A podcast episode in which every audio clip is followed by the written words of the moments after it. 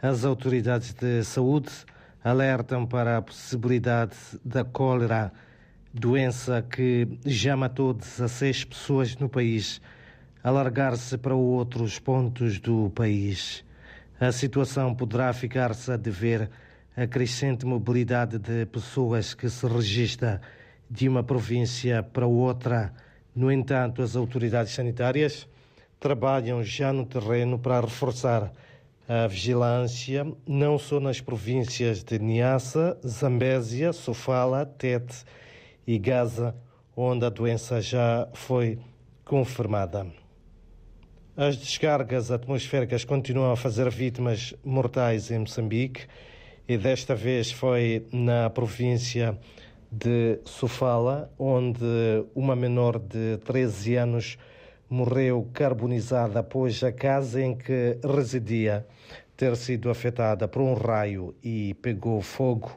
O Instituto Nacional de Gestão de Risco de Desastres, INGD, eh, está a prestar assistência à família, contudo, chama a atenção um, da sociedade para a observância de algumas uh, medidas para evitar situações idênticas no futuro. Também, em outras notas, uh, dizer que a Associação dos Cegos e Amblíopes de Moçambique, a CAMO, queixa-se uh, da falta de apoios para continuar a implementar projetos, sobretudo virados para o empoderamento da mulher e também da rapariga para massificar o ensino no sistema Braille. A situação, segundo a direção da agremiação, ao nível um, da cidade uh, de Maputo, fica a dever-se em grande parte um, à Covid-19, que uh, precipitou o afastamento de vários parceiros de 2020 a esta uh, parte. Hoje também olhamos para o desporto.